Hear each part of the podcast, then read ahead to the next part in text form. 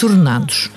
O termo que definiu perto de um milhão de colonos regressados da então África Portuguesa, Angola, Moçambique e outras partes do Império Português em desintegração, caído por fim na sequência da Revolução de Abril de 1974, é ainda hoje um capítulo polémico da história contemporânea de Portugal. É, porém, inegável o papel que teve na definição da sociedade portuguesa da atualidade e o exemplo de integração que foi porque a história pode rapidamente ganhar contornos de mito, olhares renovados pelos historiadores são fundamentais para o corpo de conhecimento que nos vai dando definição. Um livro acabado de publicar em língua inglesa na Cambridge University Press é o tema do episódio 43 do África Agora. Bem-vindo ao podcast do Expresso, dedicado à África. Para nos falar sobre as conclusões da sua investigação, temos hoje connosco Christophe Kalter. Bom dia, Christophe. Muito bom dia, Cristina, e obrigado pelo convite. Christoph Kalter é historiador com obras sobre as questões transnacionais e contextos globais que deram forma às sociedades francesa e portuguesa do presente. Para melhor entender a descolonização e como ela afetou a Europa atual, acaba de publicar Post-Colonial People: The Return from Africa and the Remaking of Portugal. Nasceu em Stuttgart Viveu mais de 20 anos em Berlim, fez estadas temporárias nos países que investigou, em cidades como Bordeaux, Caen, Paris, Berkeley e Lisboa. Vive desde 2020 no sul da Noruega. Eu sou a Cristina Pérez, a edição multimédia é de João Luís Amorim e estamos a gravar na manhã de 27 de junho de 2022. São 11 horas em Lisboa e meio-dia em Christiansand. Leia o Expresso em primeira mão, onde quer que esteja. Assine o Expresso Digital e tenha acesso a todos os conteúdos exclusivos e leitura antecipada do semanário às 23 horas de quinta-feira. Apenas 1,35€ por semana, durante dois anos. Todas as vantagens em expresso.pt barra assinatura digital. Expresso. Liberdade para pensar. Obrigada por ter aceito falar ao África agora, uh, Christophe, sobre o seu trabalho. Eu, eu gostaria que contasse uh, como é que chegou a este tema dos retornados portugueses de África e como é que o trabalhou.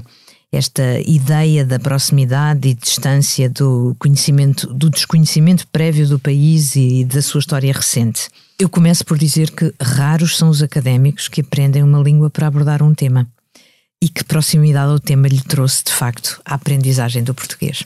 Sim, um, para já um, conheço de facto muitos colegas que aprendem línguas para depois poderem fazer as, as pesquisas que querem fazer. Talvez não seja muito comum, mas também acho não que seja muito inabitual. Uh, no meu caso, eu gosto muito de línguas e achei sempre que a minha profissão de historiador era de facto uma ótima maneira de aprendê-las, mas também que, que era um, uma ótima escusa para libertar o tempo que de facto preciso uh, para fazê-lo, para aprender as línguas. Eh, infelizmente, para os seus ouvintes, eh, aqui não há uma história muito palpitante para contar. Na verdade, foi uma decisão profissional dentro de um percurso acadêmico muito pouco espetacular. O meu doutoramento um, era na área da história francesa contemporânea. Posso dizer mais sobre isto, mas talvez não interesse aqui.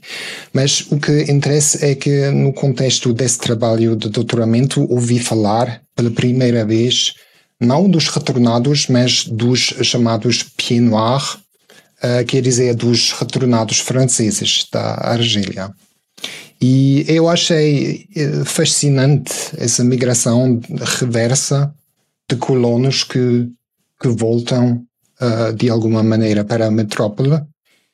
E achei fascinante e tinha a ideia de ir ver se não havia casos parecidos noutros países que seria interessante estudar.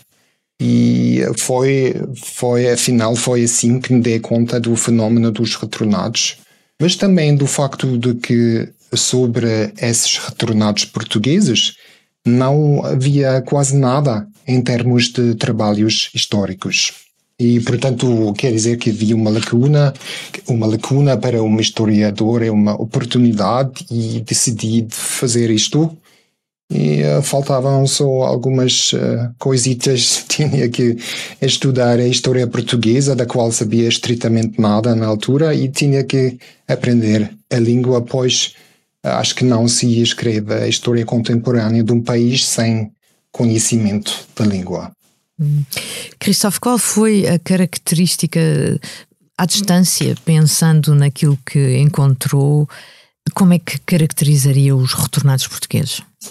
tem eh, duas maneiras de olhá-los que, que podem uh, parecer opostos, mas de, do meu ponto de vista são complementários. O, o primeiro seria de dizer que uh, é uma situação muito anormal, muito caótica, muito especial. Uh, estamos a olhar para um país que está numa transformação fundamental após quase cinco décadas de uma ditadura e após mais ou menos 500 anos de ambições imperiais e acabam a, a ditadura, acaba também o império e tudo isto numa convolução da sociedade muito importante e numa situação também de crise econômica, não só política, mas também crise econômica. Tudo isto num país pobre e com muito, muitos poucos recursos. Portanto, a chegada de meio milhão de colonos um, foi um desafio brutal. Isto é uma maneira de olhar para, para a história. Outra seria de dizer que, afinal, essa história um, faz parte de um conjunto de histórias muito semelhantes uh, na Europa e que, afinal, não é tão incomum. Uh, talvez seja o, seja o caso mais dramático de migrações de descolonização, mas um, desde o fim da Segunda Guerra Mundial vemos um, histórias parecidas em muitos países da Europa. Na França, com os Pieds mas também uh, noutros países. Chamou-lhe dramática, mais dramática. Porquê? Dramática porque uh, coincidiu com esse processo revolucionário hum, bastante caótico. E dramática porque Portugal da altura é um país muito pobre, tinha muito pouco meios financeiros, uh, tinha muito pouco, poucas instituições para um, gerir essa migração quando compararmos com a França, em 62, quando houve o retorno da Algéria, eh, era um país muito, muito rico. Ao fim de 48 anos de ditadura, Portugal era também um país isolado internacionalmente. Que peso tinha isso uh, na súbita uh, aquisição de, de, tão grande número de novos cidadãos? Uh, acho que de, uma, de, uma, de alguma maneira podemos dizer que o, o retorno uh, destes colonos foi uma das maneiras com que um, a democracia nova de, em Portugal podia conectar-se com outros países, com outras instituições da vida internacional. Foi uma maneira de uh, de facto, os contactos muito frequentes, por exemplo, com o, acho que em português chama-se ACNUR, o Sim. Alto Comissário das Nações Unidas para os Refugiados.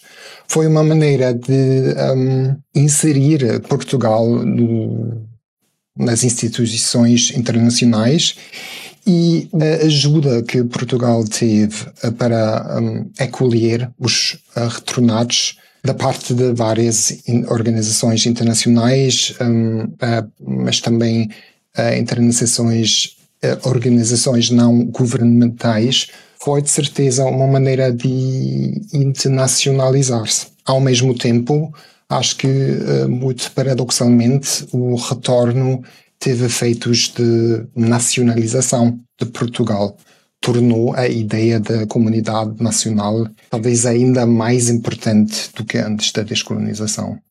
Mas a, a comunidade nacional incluindo essas pessoas ou reagindo a elas? Não, incluindo essas pessoas. Um, talvez seja um, a, a, sua pergunta uma ocasião para podermos falar uh, do trabalho da chamada integração uhum. uh, dessas pessoas. Uhum E eu acho que o traço dominante da integração dos retornados foi o consenso dos meios políticos em torno da, da necessidade de pôr em prática uma política que, na altura, chamaram de integração dos retornados na vida nacional. Era essa, uh, isso, a formulação. E essa política tinha, tinha dois eixos uh, centrais, e o primeiro foi como é bem sabido, foi a ajuda material. Portanto, quando chegaram, houve uh, medidas de emergência, um, roupas e alimentação, uh, medicamentos, essas coisas, mas também uh, houve o objeto de criar uma, uma política de integração de uh, de estruturas mais duráveis. E o Estado criou instituições como o famoso IARN, um ano mais tarde o Comissário para os Desalojados, e essas instituições deviam ajudar qualquer retornado de encontrar casa e de encontrar trabalho. A questão do alojamento e a questão da reinserção no mercado laboral eram considerados como uh, as condições uh, necessárias para a integração desejada. Eram uh, consideradas uh, necessárias, mas ao mesmo tempo não eram consideradas uh, suficientes. Portanto, além desse eixo de ajuda material, eu acho que também houve um eixo mais ideológico. eu, eu quer dizer que um, Houve um discurso político, houve personalidades como, por exemplo, o Alto Comissário para os Desalojados, António Gonçalves Ribeiro, o, o jornalista Fernando da Costa, mas também um, oradores de todos os partidos políticos na Assembleia que declaram publicamente que os retornados uh, não tinham, por exemplo, nenhuma culpa especial pelo o que chamaram os aspectos negativos do colonialismo. E declaram que eram gente boa, que eram audaciosos, que eram trabalhadores, que eram corajosos construtores de império e que agora deviam transferir essas características fantásticas para a metrópole e que deviam de ajudar na construção do Portugal depois do 25 de abril. O que quero dizer com isto é que, um, além da ajuda material, também houve uma oferta de integração dos retornados uh, emocional e até ideológica, porque afinal não rompeu nada com a ideologia colonial do regime anterior. Uhum, ou seja, havia uma espécie de passagem da energia uh, e do investimento uh, para, para Portugal continental. Uh, Christophe, a história contemporânea tem uma característica específica que é tem fontes diretas, tem testemunhos das pessoas. Quer falar um pouco sobre um, a maneira como foi construído este livro? Sim, então. Um aprendi português não só para poder ler uh, fontes primárias hum, escritas em português, mas também para poder uh, comunicar diretamente com pessoas que, que conheciam uh, essa história de experiência própria. E foi isso que, que aconteceu. Eu falei com talvez dezena, não, 12, 15 pessoas um, para compreender melhor como é que viviam uh, esse período e como hoje em dia uh, lembram esse período uh, da sua vida e da história nacional. Mas, ao mesmo tempo, quero dizer que a minha ideia não era de fazer da história oral a abordagem mais central do livro. Uhum.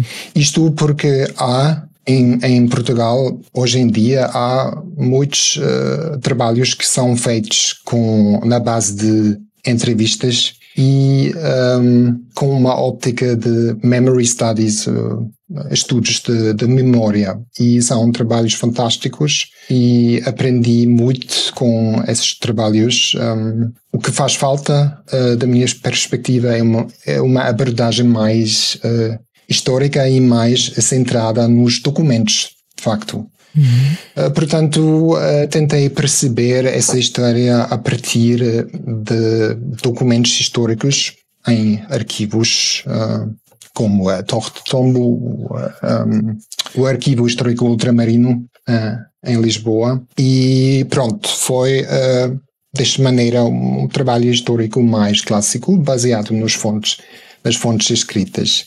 Christophe, uh, interessou-lhe a diferença das pessoas do país de onde vinham, uh, portanto, o seu background africano, uh, interessou-lhe mais o que aconteceu à, à, à chegada? Qual é que era realmente, quando fala em retornados, fala de um corpo indistinto ou pergunto isto porque a segunda parte do título do seu livro é O Refazer de Portugal, The Remaking of Portugal.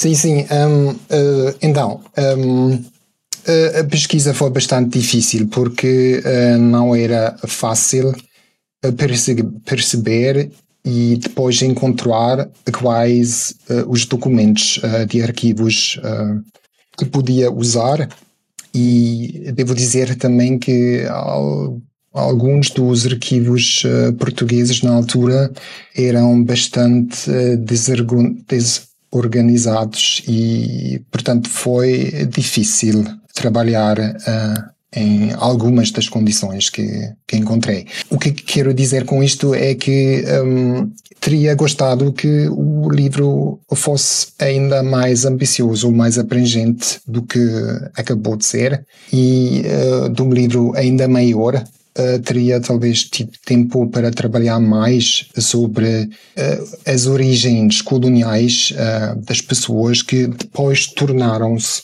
retornados refugiados.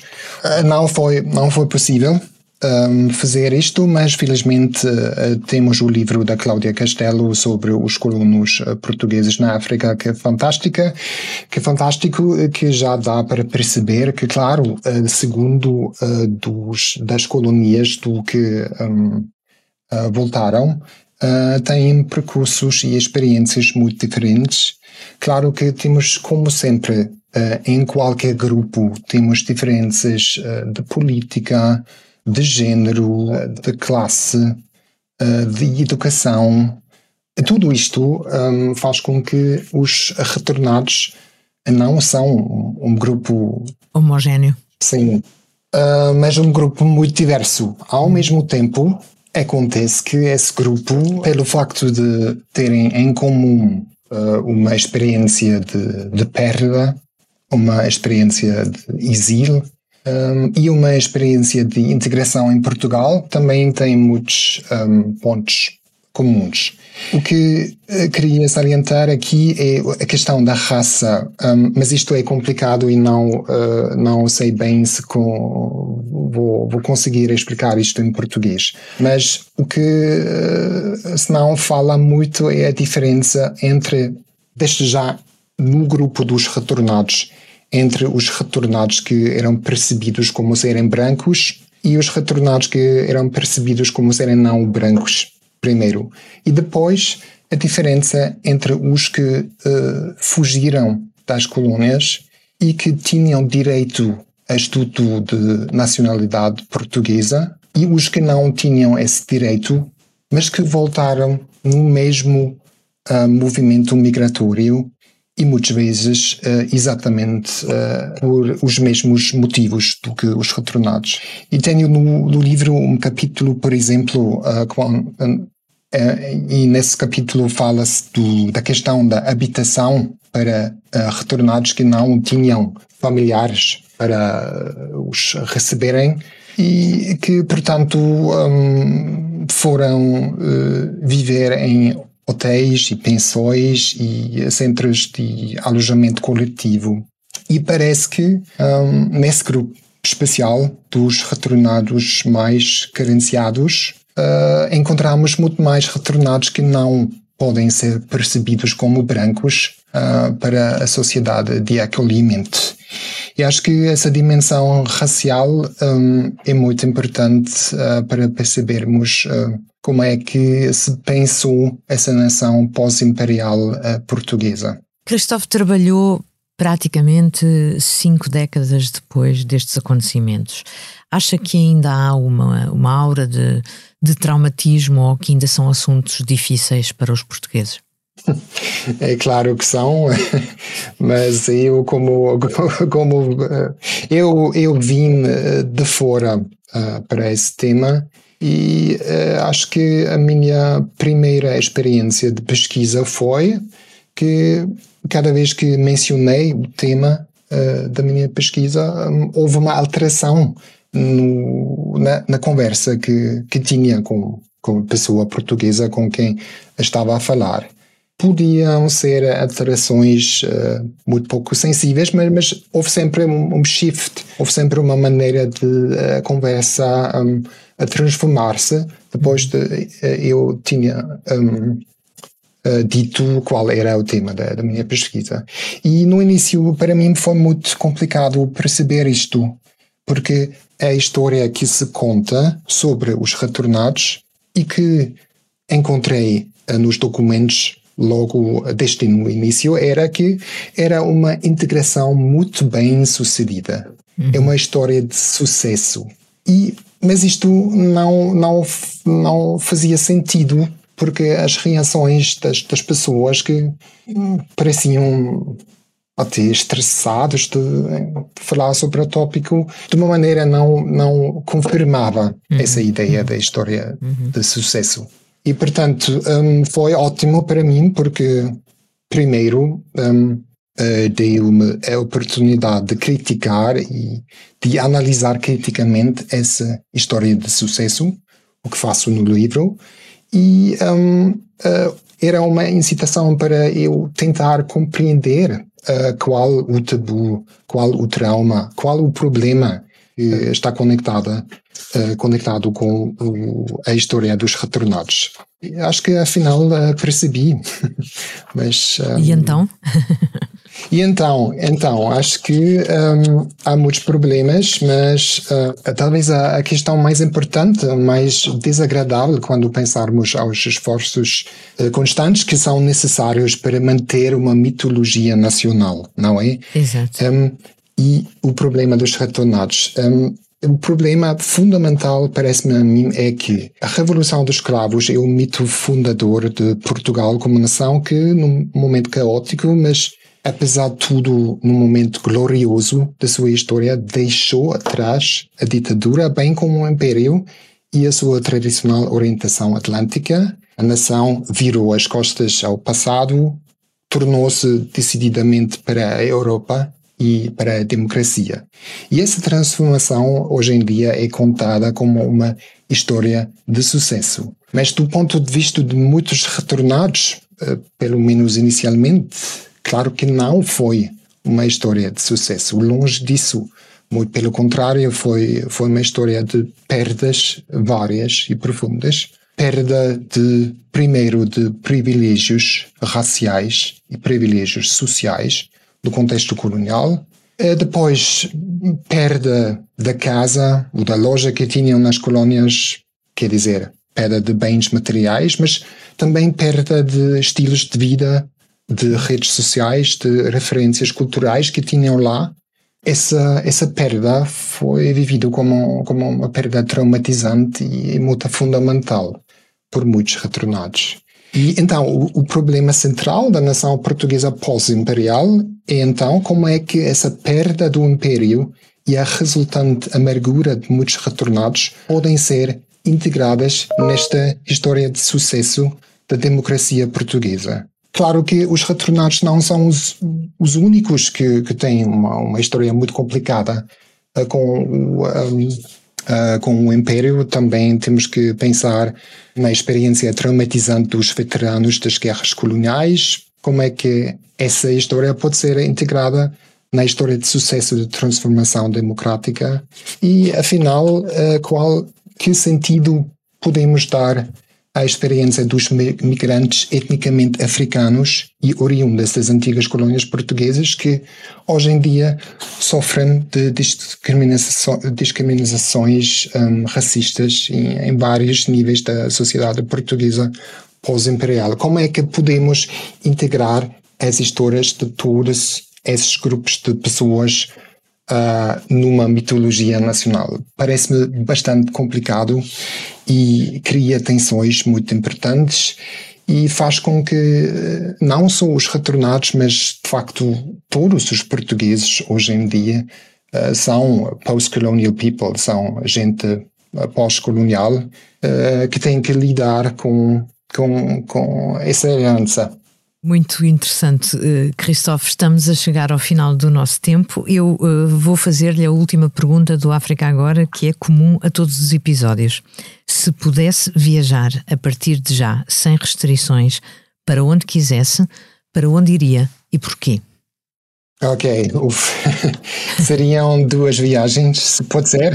Claro. A primeira para Berkeley, eh, na Califórnia, onde escrevi de facto eh, boa parte do livro e adoro esse lugar, é tão bonito e tenho imensa saudade. Um, a segunda viagem seria para Dakar, Senegal, porque estou a pensar num, num novo projeto de pesquisa e gostava muito de ir lá, de facto, para ver como é. Muito obrigada. Chegamos ao fim. Voltaremos daqui a 15 dias. Além das plataformas de podcast, encontra-nos na homepage do site do Expresso, em expresso.pt.